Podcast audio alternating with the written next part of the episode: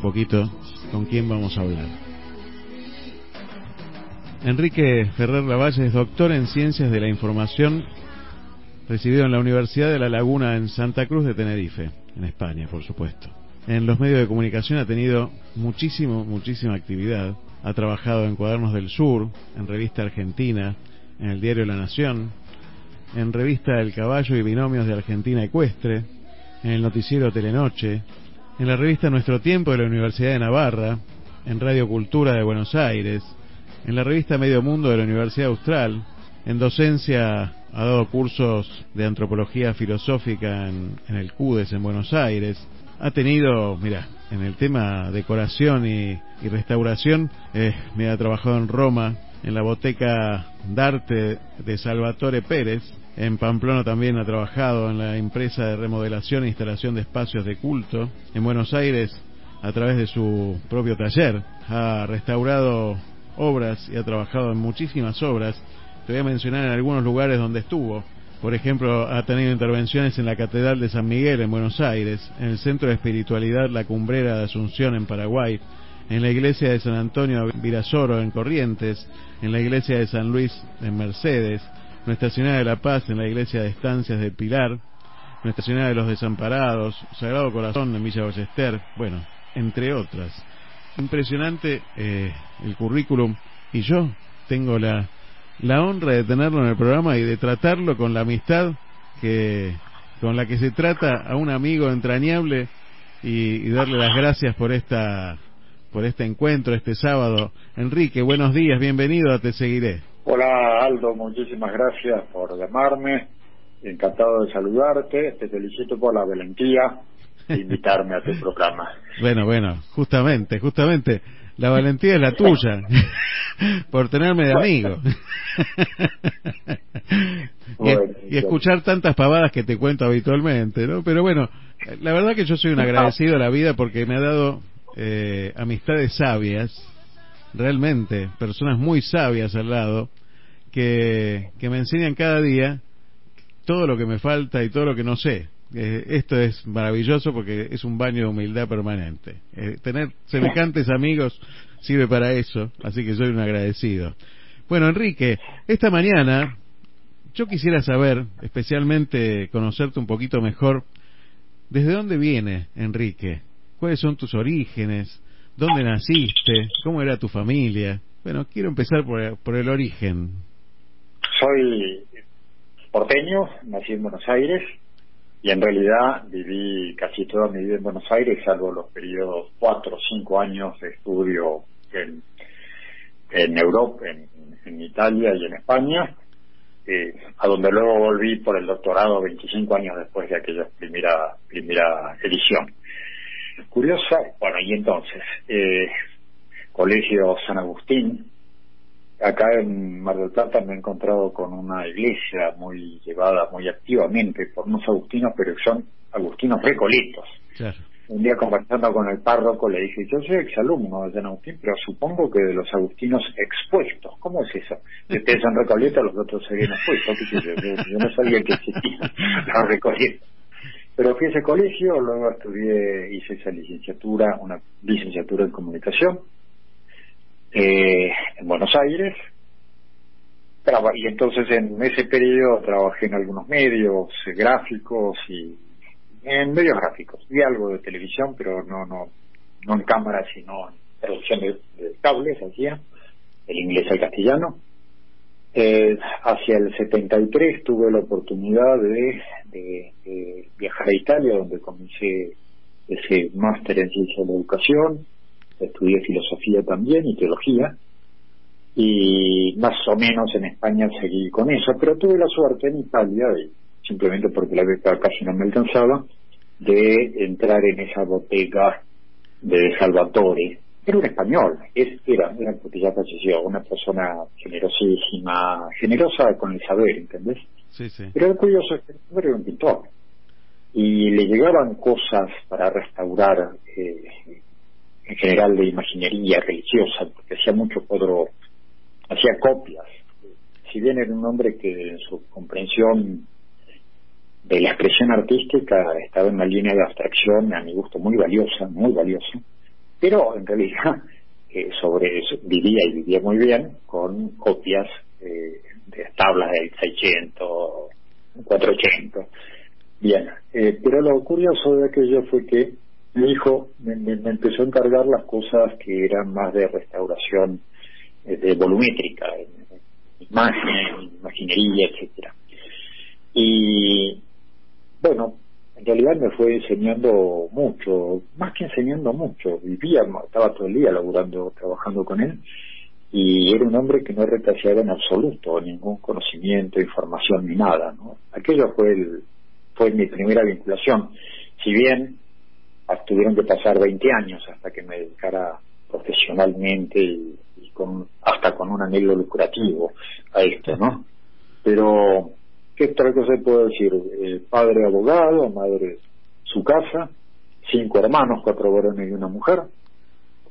Eh, bueno, bastante familia, tanto por parte paterno que era papá cordobés, pero radicado en Buenos Aires. Mi madre siempre de Buenos Aires.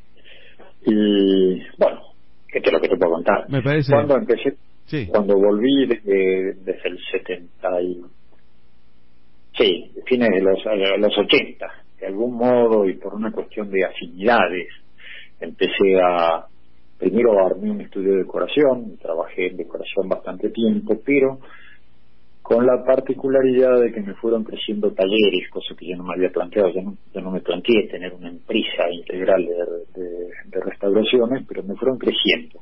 ¿Por qué? Porque me hacía amigo de un gremio y al final el gremio me decía, pero mira, yo podría, lo más divertido fue con la carpintería. Trabajé tres, cuatro años con un carpintero que tenía a su vez un carpintero, maestro carpintero. Y un día vino a verme el maestro carpintero y me dice, Enrique, ¿puedo hablar con vos? Bueno, venga. Mira, fulanito de tal vive de todos tus trabajos. Ah, bueno, me alegro.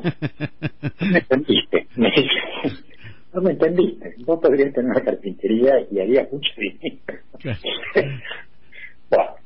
eh, al final, viene aquí a mi trabajo. Y la verdad que como la carpintería siempre me gusta, eh, así fue con este hombre. Y lo mismo con tapicería. En aquel taller que tuve 15 años, terminé teniendo 13 talleres, 13 talleres unipersonales. Es decir, tenía un tapicero que y tenía una cierta rotación, tenía tres o cuatro personas que rotaban a un taller o al otro para para eh, cuando tenía eh, mayor cantidad de trabajo.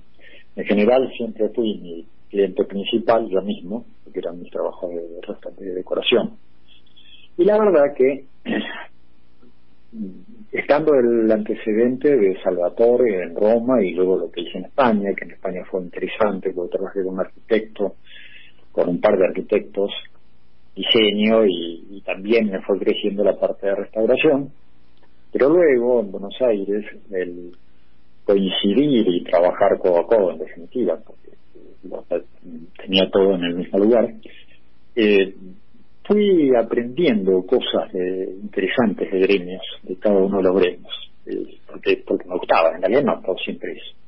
¿Qué otra cosa te puedo decir? Mi madre era una mujer sumamente habilidosa, pero muy de su casa.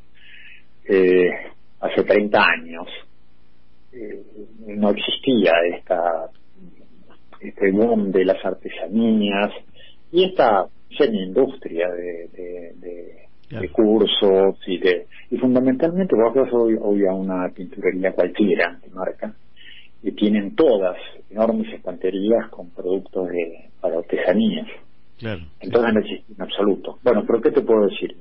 Yo la veía mi madre arreglar cosas.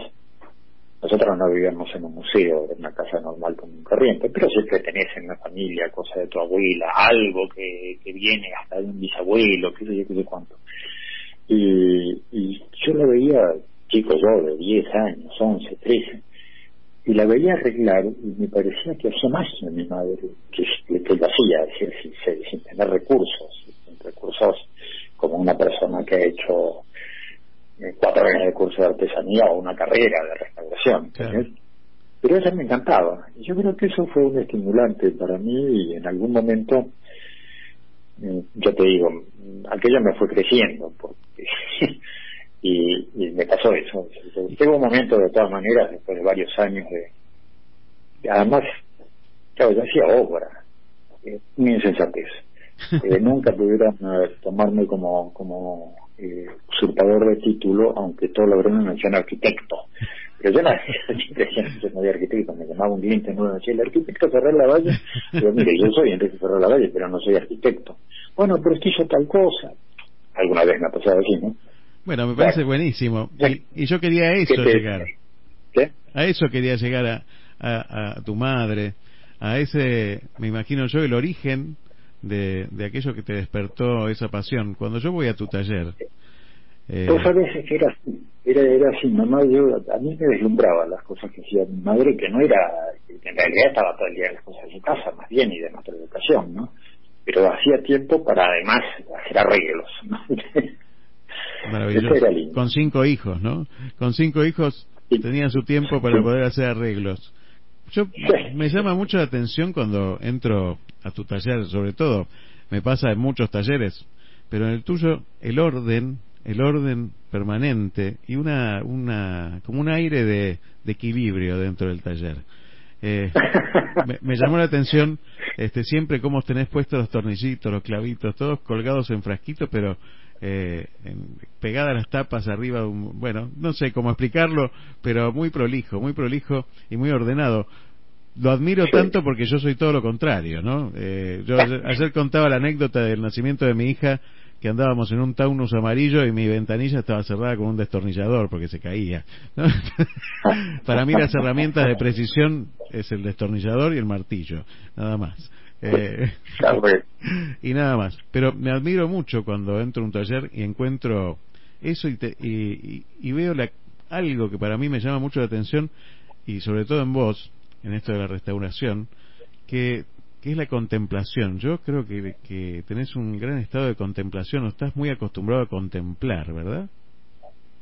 Mira, yo te quiero hacer eh, dos cosas que pensé, pensé que tú cuando me invitaste a esto. Eh, primero, vos me has eh, presentado, por lo menos en el video, como restaurador de arte. Fenómeno, muchas gracias. El arte tiene una connotación eh, jerarquizada. Eh, en la papelería mía yo me he puesto conservación de patrimonio de cultura sobre soporte material. Que, ¿Te acordás? Ortega y Gasset decía, definía la cultura como el conjunto de necesidades que un núcleo, un núcleo social da el conjunto de respuestas que un núcleo da a sus necesidades de supervivencia. Me gusta esa definición, me gusta esa caracterización, porque valen las necesidades de supervivencia de cómo sentarse o de dar curso al espíritu, a esas inquietudes que no se resuelven materialmente, ¿no? Mm. Y entonces, ¿por qué te digo esto? Porque sí, a veces me vienen trabajos, y tengo trabajos que pueden tener un valor material importante. Eh, porque sí, entonces puedes decir, casi que se te diría que mi especialidad o lo que más me gusta hacer es restauración de obra pictórica y escultórica, es decir, cuadros y esculturas, por decirlo así, ¿no? Pero también es lindísimo cuando me traen, no te digo las joyas de la abuela, el jarroncito de la abuela, ¿eh? Mm. que no vale nada, pero la gente lo quiere tener bien, ¿eh? y, de algún modo eh, cualquiera de estas o trabajos así, que, de, de cosa que no es valiosa en cuanto tal. Sí, sí, claro. Cualquiera de esos trabajos es reconciliar con su pasado a la gente, porque muchas veces me dicen, mira, esto me lo debo de hace 30 años, porque era de mi abuela, que resulta que un viaje, que no sé qué, que no sé cuánto, y, bueno, y lo tenemos así hace 30 años, y lo quiero arreglar. Entonces, esa es una cosa, el, el poner en valor, así se llama ahora también en la jerga, poner en valor una cosa. ¿Y qué es poner en valor? Yo, me divierto bastante y también presupuestando, no por el presupuesto y por lo que voy a cobrar, sino porque por una parte hago toda una lista de las cosas que hace falta arreglar, pero también me importa mucho investigar el objeto y tratar de discernir, eh, ¿cómo te lo puedo explicar? Discernir cuál fue el, el diseño original. ¿Qué pensaba la persona que lo hizo? ¿Y cómo lo quiso hacer? Porque hay cosas que te llegan y vos podrías hacerlas mejor. Pero eso no es volverlo a su estado original. Claro. ¿eh? Lo cambio. Entonces, ponerse a pensar en cuál fue el diseño del creador, ¿eh? esto lo estoy, me estoy refiriendo a un objeto estrictamente material, sí, una persona que pudo imaginar algo. ¿eh? A veces incluso en la misma línea te vienen cosas que no tienen creador, porque son de serie. Pero la gente las quiere. Son cosas que, que, es un objeto repetitivo, una estatua hecha de molde, por decirte así. Pero si la gente las quiere, eh, eso es parte de la cultura y eso es parte de la tradición, de la familia, etcétera. Y es muy lindo. Una cosa linda de mi trabajo es, primero, no perder vista. No sé si no es eso lo primero. Pero obvio, es un objetivo necesario que tiene cualquier persona. Pero lindo, lindo, es quedar amigo de los clientes nuevos. Porque quedaron contentos. Lo que yo hago, en general, pone contenta a la gente, si lo hago bien, claro. Pero, pero se pone, eh, es quedar amigo del cliente. Y eso es muy lindo. Y la amistad, o por lo menos el agradecimiento que sale cuando te han traído un objeto apreciado, eh, es muy lindo. eso se me había ocurrido porque porque es un trabajo que, que nunca economizo, el decir, bueno, pero ¿qué, qué, qué pretendieron hacer acá? ¿Cómo era? ¿Para qué era? Eh, ¿Cómo fue? ¿no? Eso lo hago siempre. Y en este, en este tema de hoy, justamente, hablamos de esto, de, de, de cuando uno se rompe, ¿cómo hace para repararse? ¿no? ¿Cómo se repara solo? ¿no? Entonces, esta mirada del otro que, que vos tenés y que yo experimento frecuentemente, que no solo tiene que ver con las cuestiones materiales, sino con esa profundidad, de eso te hablaba de la contemplación de, del otro, de lo que quiere el otro, de lo que siente el otro, de llegar al alma del otro, ¿no? Eh, en esa profundidad, ¿cómo hace una persona para, para repararse? ¿Cómo, ¿Cómo hacemos para salir cuando nosotros somos los dañados personalmente, no? Ya, medio medio lo, lo, lo, esbocé porque es una cosa, es un convencimiento completo mío de, de vida. Eh, pensar en, en, el, en, el, en la idea del, del diseño original. pensar en que para qué me pusieron a mí, vamos al, al, para qué estoy y qué es lo que debería ser y qué se espera de mí y qué, qué estoy haciendo y, y, que debería cambiar. Pero esto me parece que es un trabajo de, no hace falta ser restaurador para eso, sino que es, es, ir a las fuentes más profundas. Siempre tenés, pero lo que pasa es que además somos no somos islas, entonces el, el entorno enseña y el entorno da señales de lo que uno tiene que, que acomodar es decir, la, la, esas sensaciones de desubicación que a veces podemos tener, hace años, hace como 30, eh, para perdóname, cuarenta y tantos, eh, se puso más de moda en los medios que empezaban a tener columnas de opinión, eh, en los que se dedicaban a cuestiones de educación, yo lo de la realización. Es verdad, todos tenemos que completar y lograr lo que debemos hacer, pero el anhelo exclusivo de realización puede llevarnos a equivocarnos en qué es lo que tenemos que conseguir. ¿eh? Es decir, cuando la realización se entiende de un modo extremadamente subjetivista y de simple sensación de plenitud y bienestar, sin problemas y sin, eh, sin distracciones, eh, a lo mejor nos estamos equivocando porque estamos mirándonos demasiado el ombligo. Y, y creo que a veces las los los sentimientos de, desubicación, de desacomode, eh, vienen porque porque vemos que no estamos encajando en el entorno. Pero no encajamos en el entorno porque no le damos bolilla, a veces. A veces puede ser una señal, ¿no? Eh, por supuesto que hay cantidades de personas con verdadera capacitación para esto que pueden orientar. Entonces, que buscar la orientación de, un profesional técnico, de alguna persona con experiencia, de algún referente. Mis años, en mi, par de años en Italia con aquel Salvatore, con Salvatore fueron importantísimos porque tuvo una persona, eh, un referente fue para mí, si bien creo que nunca me dio ningún consejo, eh, Enrique sentate anotá, ¿eh?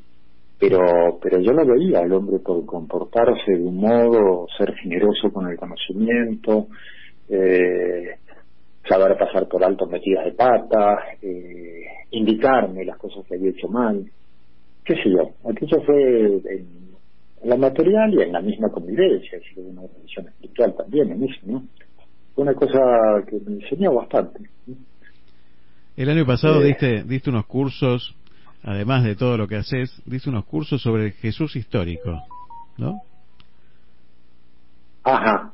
Eh, muy, muy, muy interesante porque eh, además de, de, hacer todo lo que haces, fue una mirada, eh, porque se ve que, que te interesa que buscar y, y encontrar respuestas, que sos un eterno buscador. Cuando uno lee el currículum dice, por lo menos necesito tres vidas para llegar a hacer todo esto, o estudiar todo esto, ¿no? Y, y en estas charlas que eran charlas de, de amigos, que me explicabas un poco sobre Jesús histórico, ¿no? Eh, conocer un poco más a la persona de Jesús, a, encontrarnos en el contexto histórico a Jesús. Eh, la verdad que era, este, fue llamativo también para mí, este, encontrar también este, respuestas a preguntas que uno tiene a través de la fe, pero encontrar los contextos. Me estoy acordando esa clase, a esa, eh, a la primera charla te la di personalmente. Exactamente. No te cobré ningún adicional ni nada. Bueno, no, no quería hacerte acordar. no, pero te voy a contar eh, así como mis tachitos, ese, e, e, esos frascos que tengo con, de vidrio, con distintos tornillos y, y las y, la, y las tapas están aseguradas a un estante superior, entonces las pues las atornillo. Eso me lo copié de una revista clásica de, de, hace años que llamaba Mecánica Popular, se sigue, se sigue produciendo, ¿no?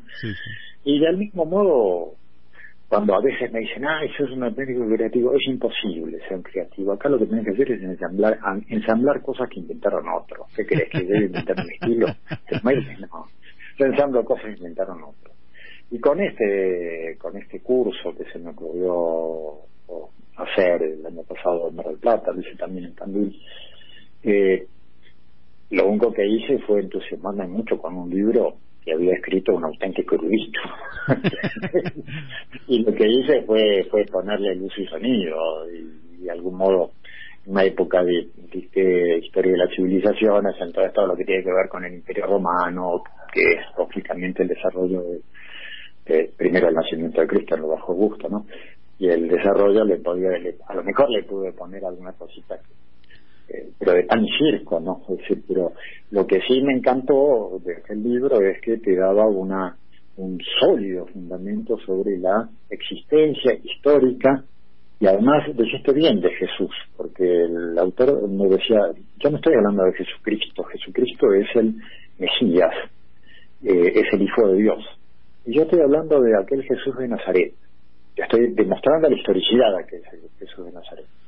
Hay otro rubro o otra historia que es decir, aquel Jesús de Nazaret fue realmente el Mesías, el Redentor del mundo, etcétera, etcétera. Pero era un libro con un aparato crítico, histórico, muy interesante, tanto en, las fuentes paganas, del Imperio Romano, historiadores paganos, como, aquello era muy interesante, lo que hay en los documentos judíos del siglo I, II y III, referencias en general no elogiosas de aquel rabí de Nazaret, pero referencias que, que, cuando trataban de denostarlo en algunos casos, estaban admitiendo su existencia. Eso es interesante.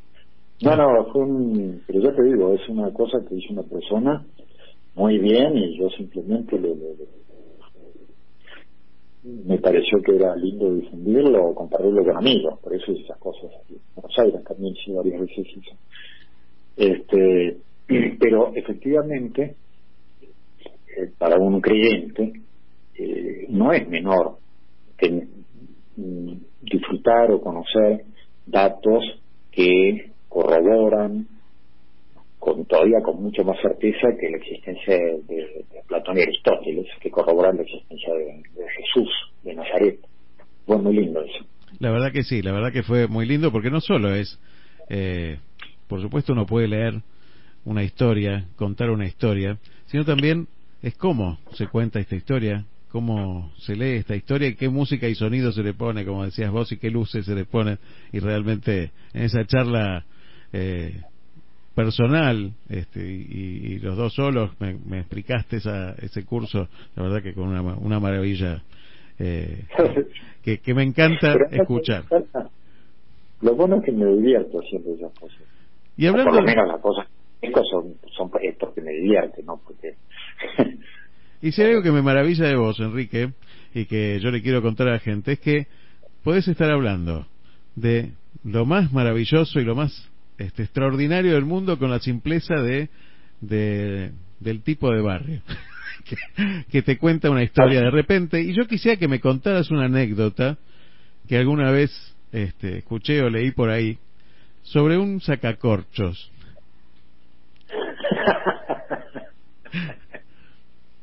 en serio. es muy ridículo. Lo cuento porque eso remite a mis años de Pamplona. En Pamplona hice una licenciatura en la Universidad de Navarra en Derecho Canónico. Y bueno, viví dos años, dos años y pico en Pamplona. Es una, una ciudad de un clima difícil, en el norte de España. Eh, y al poco de estar me di cuenta de que no tenía paraguas, entonces, mejor dicho, que me hacía falta un paraguas.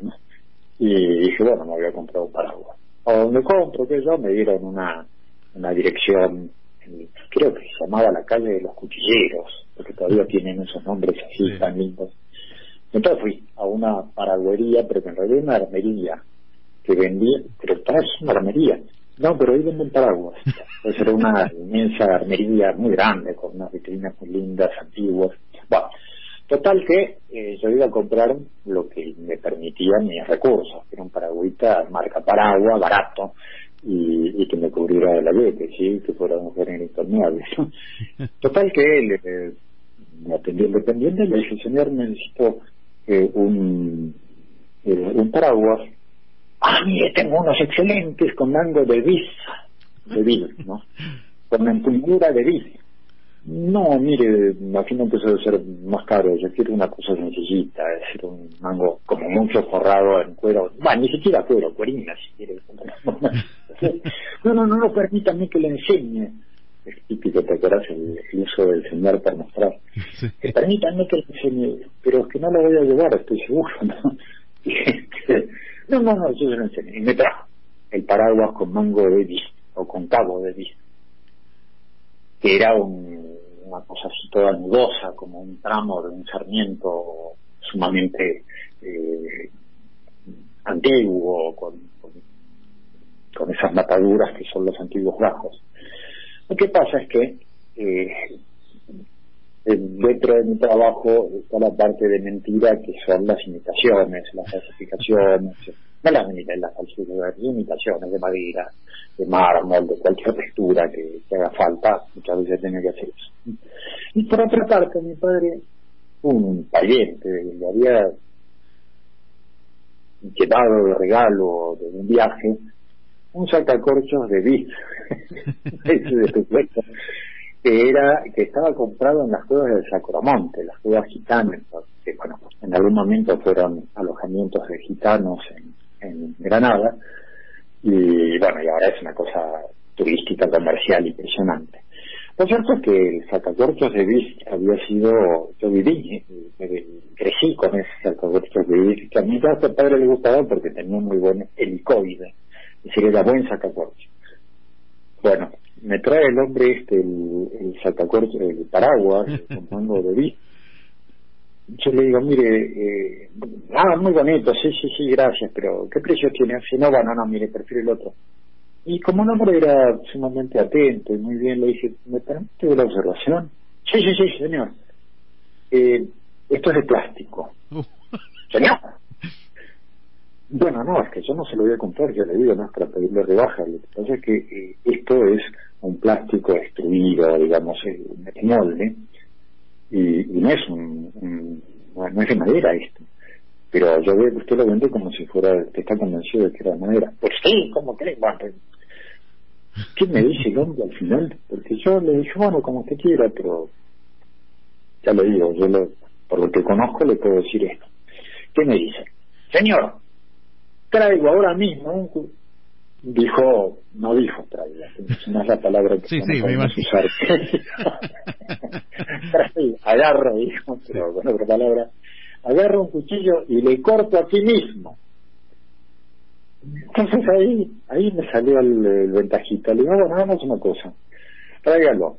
Si es de madera, lo compro y después le tendré que comprar otro porque no me lo voy a comprar otro. Y, y si es de, de plástico, me llegó gratis el baratito que yo quiero. Entonces, el hombre se fue al fondo, donde estaba el dueño del negocio. Entonces cerró y fue con el paraguas. Y yo casi, casi creo que a través de la puerta escuché algún par de insultos. de otra voz, una, una voz que ya no había escuchado. Total que vino el hombre medio así, me dice, mire señor, es que hubo, es que hubo una, una confusión. bueno, pero la verdad es que ni siquiera me regaló el otro paraguas, que después me encontré. Ah, eso fue peor todavía porque ni siquiera le dije, yo no le había dicho con mango de cuero. Entonces me trajo uno con mango de cuero, que era barato, que tenía el precio y la verdad que no era cuero, era cuerino. También conoce perfecto, yo tenía tapicería durante años, entonces yo le digo, disculpe, para gobierno, y yo no quiero insistir, pero esto no es cuero, es cuerino. Sí, sí, sí, señor, como te. No me la llevé regalado, me hizo una atención microscópica. Lo que necesitaba era un paraguas, estaba bien. Bueno, mira vos las cosas que me decís. Y te, y te declararon persona no grata, ¿sí? ¿Cómo? Te declararon persona no grata al ingreso, al ingreso de la armería. Sí, este, bueno, con un brindis con Pacharán, este, recordando aquella época. Pacharán, ¿a vos te gustaba? Sí, sí. ¿Te gusta? Mira, yo trabajé en esa zona, no me quedaba otra. Tenía 20, 19 años tenía. Y cada vez que iba a una casa... En España, en España el coñac más barato es, es superior, es excelente el Juan fundador, que es lo más barato que hay, es excelente. No hablemos de los, cuando empecemos con los reyes, ¿viste? pero no, el Pentagrán lo tomaba, bueno, en fin, lo, he probado, pero no era lo que me llamaba mucho. no, cuando, cuando iba a las casas de la gente por ahí, este, yo trabajaba de vendedor, entonces iba a una entrevista y que me ofrecían pacharán y castañas asadas. siempre. Castañas, ah, qué lindo. Castañas asadas, sí, siempre, siempre en esa zona. Así que terminaba de trabajar bastante beodo. Eh, Aldo, pero, pero ¿saben, sabe tu audiencia nuestra en este momento, eh, ¿qué vendías? Mira, de todo vendía. En esa época vendía cursos de mecanografía y de, y de computación, mira. Ah, mira, yo soy egresado de la Academia Pitman. Mira vos. Y yo y yo soy pro- programador en Basic. Oh, bueno, mira.